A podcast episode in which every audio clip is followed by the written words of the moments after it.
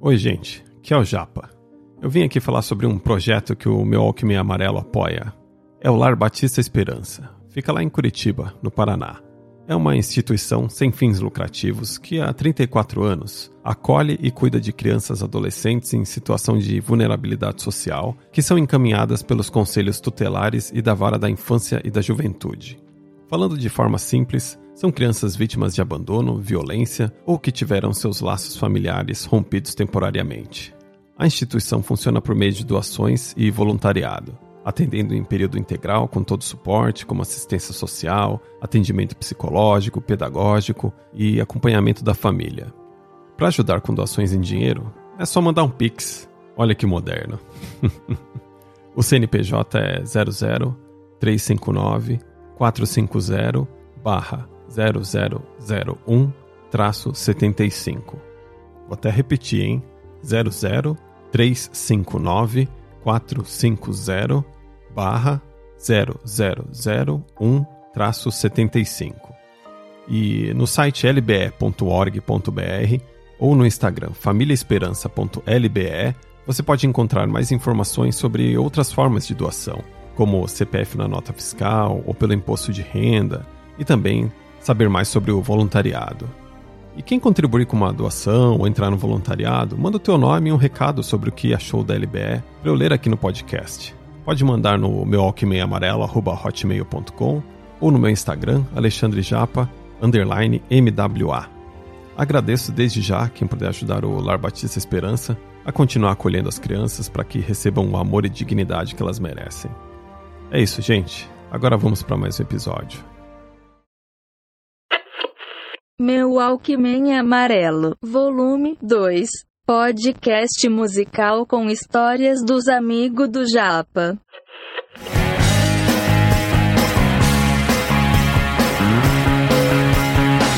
E aí, pessoas maravilhosas! E não é que chegamos enfim no primeiro episódio da segunda temporada desse podcast? E hoje começam as histórias enviadas pelos amigos que me acompanham por aqui.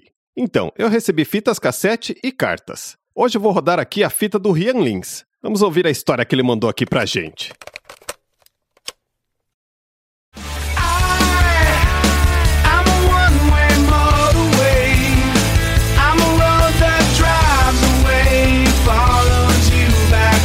Pra quem não conhece, essa é a faixa Times Like These do CD One by One dos Foo Fighters, lançado em 2002.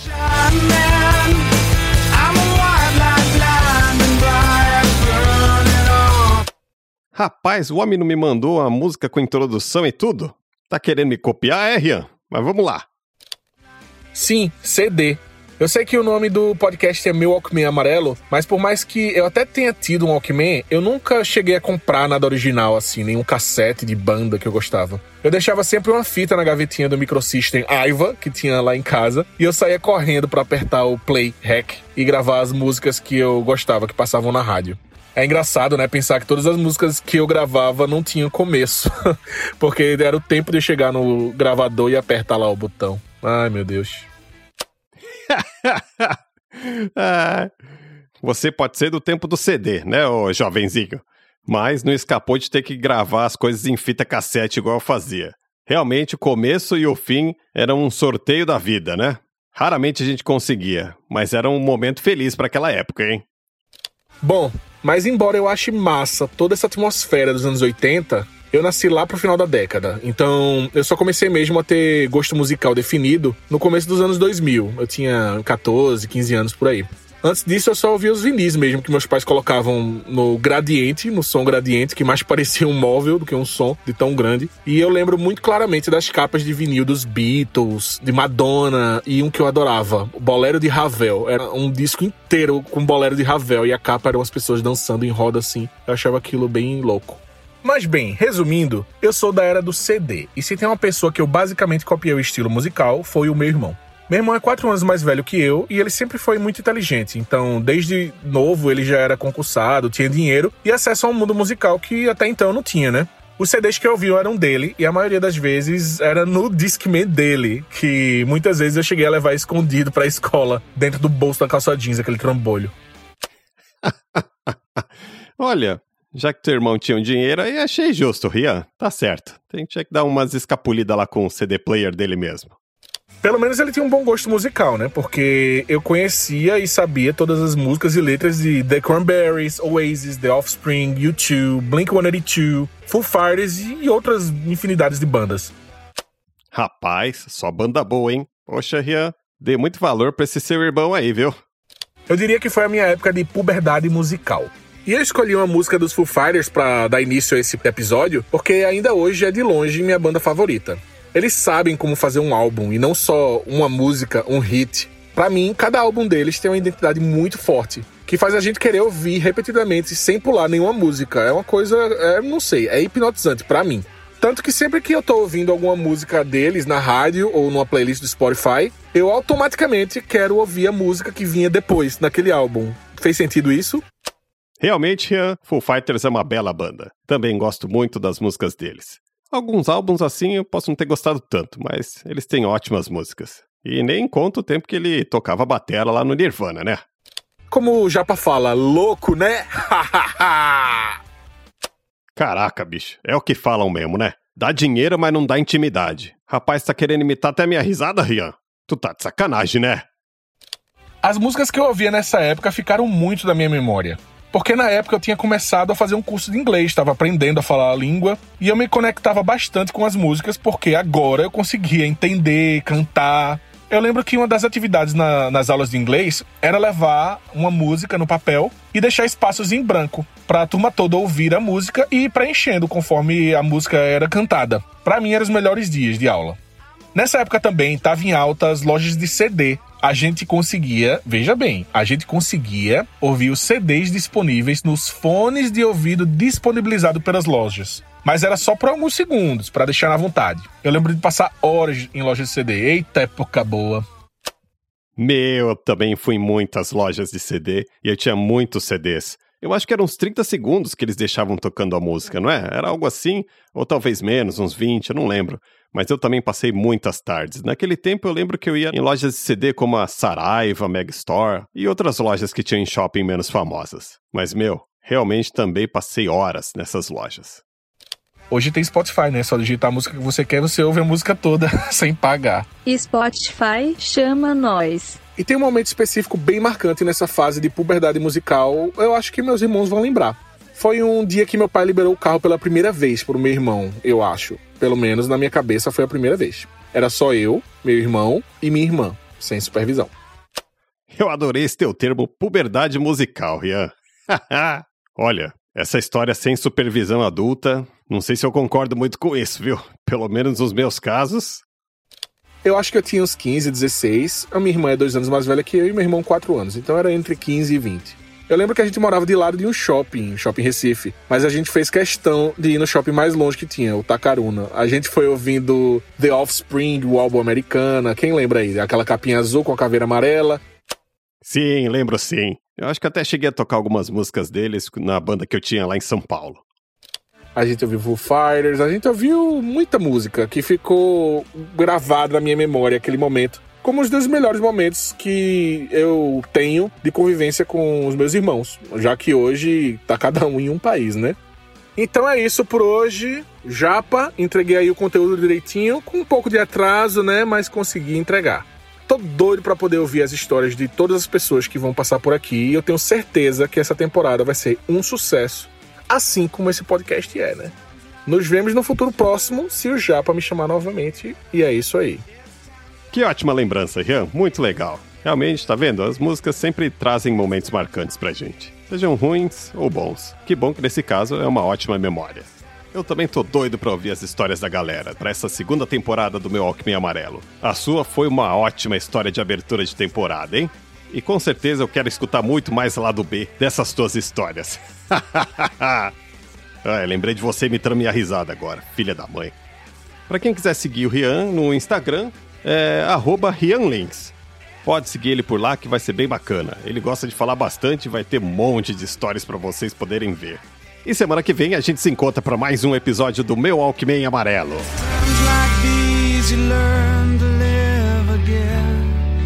It's times like these you give and give again.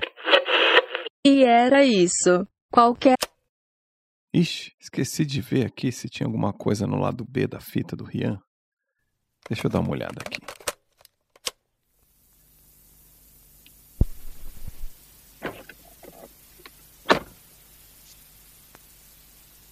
Bom, eu vim até aqui pro carro para poder contar essa história, que eu não gosto de trazer essa energia, sabe, para minha casa.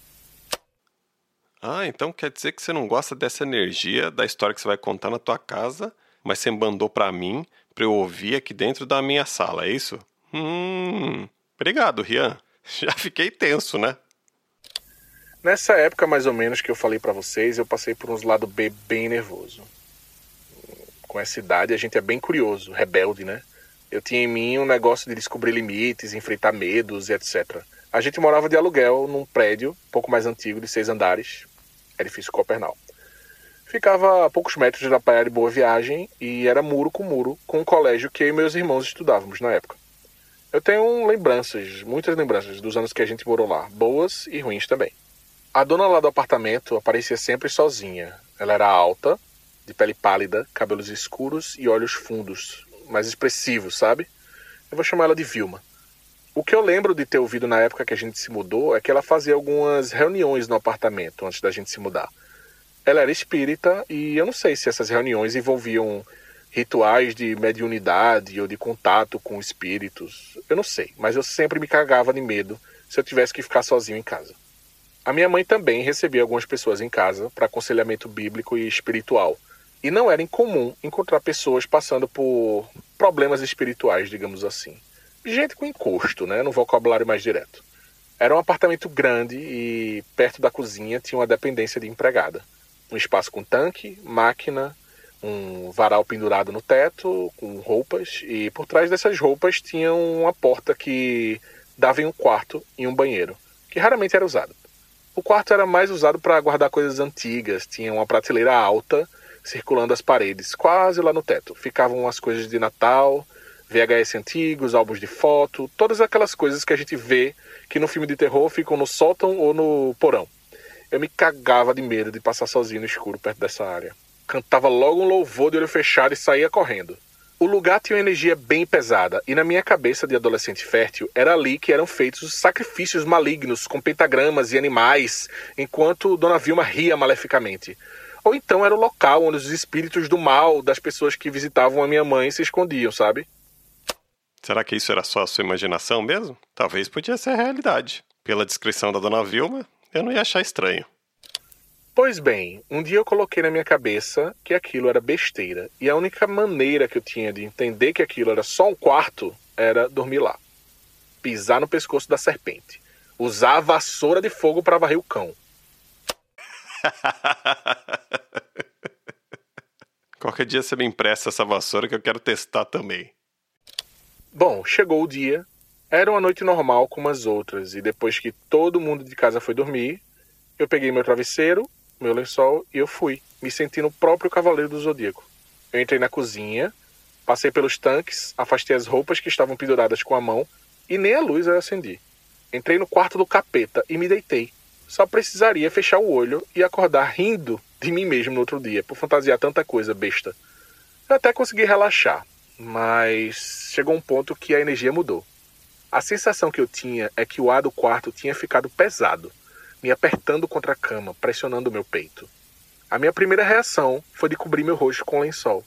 Mas foi aí que eu percebi que eu não conseguia me mexer. Eu não conseguia mover o meu braço. Meu, sério. Pra que que tu foi fazer isso no quarto do capeta, bicho?